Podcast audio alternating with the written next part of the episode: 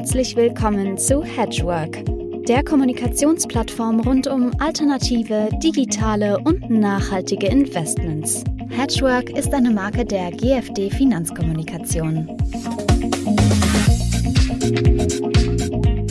Ja, meine lieben Hedgeworkerinnen, liebe Hedgeworker, ich begrüße Sie zum 26. Hedgework Talk. Mein Name ist Uwe Lill, ich bin der Initiator von Hedgework. Äh, Hedgework beschäftigt sich mit äh, Themen rund um alternative, digitale und nachhaltige Investments und das schon seit dem Jahr 2004. Äh, heute haben wir ein Thema, das ganz klar dem Nachhaltigkeitsblock zuzurechnen ist. Und mein Gesprächspartner ist aber nicht nur diesen zuzuordnen, sondern auf jeden Fall auch dem Alternative-Block von seiner Vergangenheit her. Er war oft Gast bei Hedgework-Veranstaltungen und der ein oder andere von Ihnen weiß, wir haben schon 191 Veranstaltungen hinter uns gebracht. Mein Gesprächspartner heute ist Christian Schwem. Erstmal herzlich willkommen, Christian. Hallo, vielen Dank für die Einführung. Ja, ich äh, freue mich, dass ich dich heute hier habe, auch wenn ich vom Jahr nicht gedacht hätte, dass du mit so einem Thema auf mich zukommst. Du hast ja verdammt viel Stationen in der Asset Management Industrie schon hinter dich gebracht. Ich darf nur einige davon nennen. Du warst Portfolio Manager bei der DWS, bei Akatis, Du warst zuletzt Portfolio Management mit einem großen Alternative Portfolio bei Quoniam. Du warst Geschäftsführer Akatis Research. Du bist Product Owner für Neuentwicklung der Quoniam Investment Plattform gewesen. Von der Ausbildung bist du Wirtschaftsmathematiker Kaiserslautern und Southampton. Und du hast dir eine Menge von Zusatzqualifikationen ans Revier geheftet. CFA, Certified Product Owner, Certified Scrum Master, eine Wahnsinnskarriere in der Alternative Investment Industrie. Und jetzt bist du hier mit einem eigenen Unternehmen. Was ist passiert, lieber Christian? Ja, das ist eine sehr gute Frage. Ähm, ich habe Lust gehabt. Und zwar vor ja, etwa dreieinhalb Jahren habe ich mir den CO2-Rechner des Umweltbundesamtes angeschaut und habe damit mal den CO2-Fußabdruck für unsere Familie berechnet und ja, fand das interessant, aber eben nicht so genau, wie ich es als Mathematiker gerne hätte. Und dann habe ich mal angefangen und versucht, es besser zu machen. Immer weiter dran entwickelt, einen Prototyp gemacht, den mit der Zeit auch mit Personen geteilt, darüber diskutiert und Anfang letzten Jahres ähm, habe ich die Ausschreibung zum Deutschen Nachhaltigkeitspreis gesehen. Und das fand ich interessant und fand es auch einfach eine tolle Chance für mich, das, was ich hier gemacht habe, einfach auch mal aufzuschreiben. Und dann habe ich daran eben teilgenommen, bin auch nominiert worden, auch wenn ich nichts gewonnen habe. Und habe dann im Sommer gesagt, das hat mir so viel Spaß gemacht und ich finde es ein so wichtiges Thema, ich habe drei Kinder, äh, die wollen auch noch leben. Und vor dem Hintergrund habe ich gesagt, wenn, wenn nicht jetzt, ähm, und habe dann im Sommer gesagt, gut, es ist zwar toll hier bei der Kuniam und die Aufgabe, die ich dort habe oder hatte als Product Owner war genau das, was, was mir liegt. Eigentlich so die Kombination der verschiedensten ähm, Spielfelder, Visualisierungen, mit Menschen zusammenarbeiten. Aber ich würde noch viel lieber im Bereich Nachhaltigkeit arbeiten. Und dann habe ich eben gekündigt, äh, war dann auch noch bis zum ja, 30. Dezember, äh, war tatsächlich mein letzter Arbeitstag bei der Koniam tätig. Und seit dem 2. Januar bin ich jetzt mit Calcolution selbstständig. Ja, ich durfte ja schon einen Blick reinwerfen in deine sich äh, ständig äh, verändernden Präsentationen, weil es organisch wächst und aus deinem Kopf sprudelt sozusagen. Erklär doch mal äh, den Zuhörerinnen und Zuhörern, wofür steht denn Calcolution?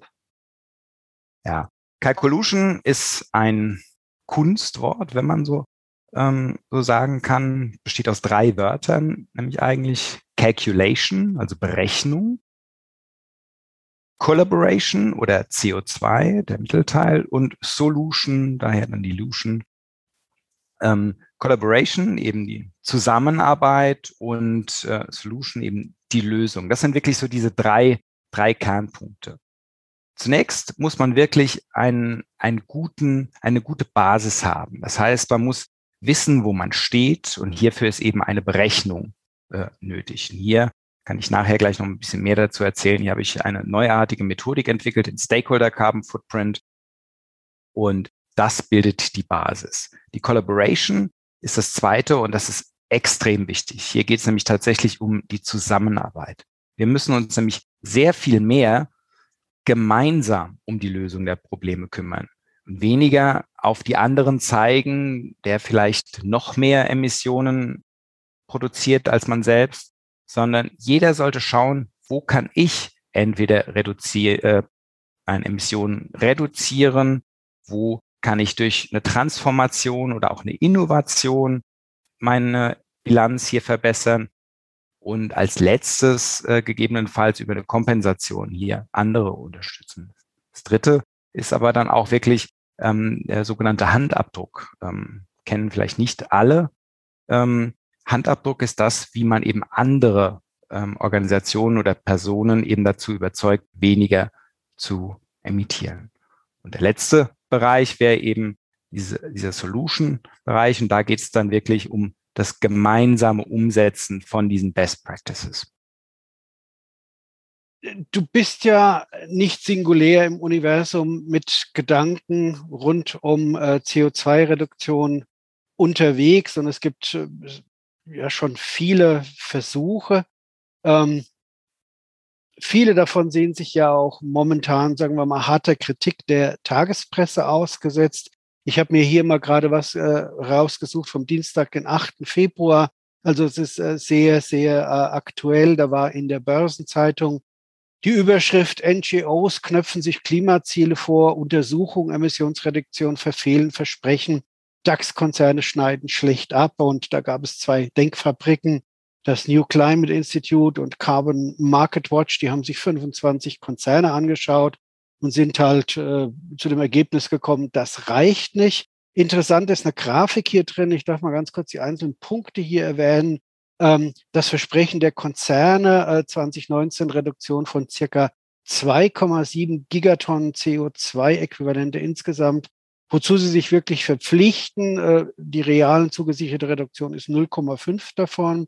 Und äh, was übrig bleibt, ist 1,35, wenige Ausgleichsmaßnahmen 0,1, nicht geregelt 0,7. Also äh, schon allein der Weg ist hier äh, so, dass es zu dem Kommentar Greenwashing-Alarm führt bei der Börsenzeitung. Und äh, da ist ja noch nicht mal das, woran du arbeitest, drin involviert, nämlich das exakte Messen. Wenn du jetzt sagst, du machst etwas anders oder besonders mit deinem Ansatz, dann muss dir ja bei anderen Ansätzen auch, sagen wir mal, etwas aufgefallen sein, wo du sagst, hm, so klappt's nicht oder so funktioniert's nicht. Auf was für Ergebnisse bist du denn gekommen, wenn du mal so in die Welt reingeschaut hast und dir andere äh, Bilanzierungen für Treibhausgasemissionen äh, beobachtet hast?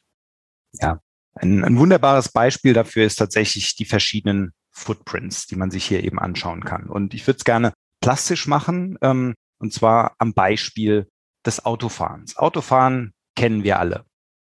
Und wenn ich, wir, wir selbst, wir fahren jetzt einen VW Charan. Auf dem Charan steht in der Werbung 156 Gramm CO2 pro Kilometer. Das ist richtig, wenn man die Auspuff oder die Emissionen am Auspuff misst. Das heißt, wenn man sagt, okay, unser Charan verbraucht 6,6 Liter Benzin und ähm, sonst überhaupt nichts. Also es wird lediglich geschaut, wie viel CO2 entsteht durch diese Verbrennung davon. Da fehlt jetzt aber sehr viel. Ähm, denn jeder wird es wissen, man wird sein Auto in aller Regel mit eher 20 Prozent mehr als dem Normverbrauch fahren, wenn man es bewegt. Dann muss das Benzin auch noch hergestellt werden. Weiterer Punkt ist, das Auto muss produziert werden. Es muss irgendwann entsorgt werden. Es muss vertrieben werden. Es muss gewartet werden. Dann müssen die Straßen ähm, gebaut werden. Es braucht Sicherheit, also Krankenhäuser und ähnliches. Also es sind sehr, sehr viele weitere Punkte, die hier mit reinspielen. Hier gibt es eine Reihe von Analysemethoden oder Berechnungsmethoden, die das eben durchaus abdecken. Ähm, das, das ist auch richtig und gut. Das ist nur sehr, sehr komplex. Und ähm, hier gibt es an verschiedenen Stellen eben auch durchaus unterschiedliche Einschätzungen oder verschiedene Parametrisierungsmöglichkeiten, wie man das rechnen kann. Eine Frage ist zum Beispiel, für welchen Zeitraum berechne ich diese Produktionsemissionen des Autos? Und eine noch viel spannendere Frage ist, wem werden diese Emissionen zuge zugeordnet? Weil wenn wir uns das Autofahren anschauen, dann gibt es ja mehrere beteiligte Akteure. Also zum einen der Fahrer, dann gibt es die Beifahrer, dann gibt es den Automobilproduzenten, den Zulieferer, es gibt die Werkstatt, es gibt den Straßenbauer, es gibt die Politik, es gibt Verbände. Wer ist denn jetzt wirklich schuld an den Emissionen? Es gibt ja immer verschiedene Nutznießer, also Profiteure äh, davon und dann eben auch entsprechend die Verursacher. Nach beispielsweise dem Greenhouse Gas Protokoll wird äh, im Normalfall immer in zwischen direkten und indirekten Emissionen dann entschieden. Und dort werden eben diese Emissionen dann auch komplett einem dann eben entsprechend zugeordnet. Hier kommt es aber dann eben zu einer Mehrfachzählung. Und der Stakeholder Carbon Footprint ist eine Möglichkeit, wie ich diese Emissionen aufteilen kann. Das heißt, man muss sich jetzt überlegen, hm, wer ist denn jetzt der größte Profiteur oder Nutznießer? Ist das jetzt zum Beispiel der Autofahrer? Der möchte ja einfach ein Auto haben, um von A nach B zu kommen.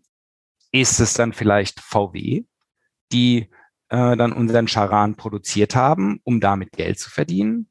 Ist es der Zulieferer oder ist es vielleicht auch ähm, ein entsprechender Automobilverband oder auch äh, ein Staat.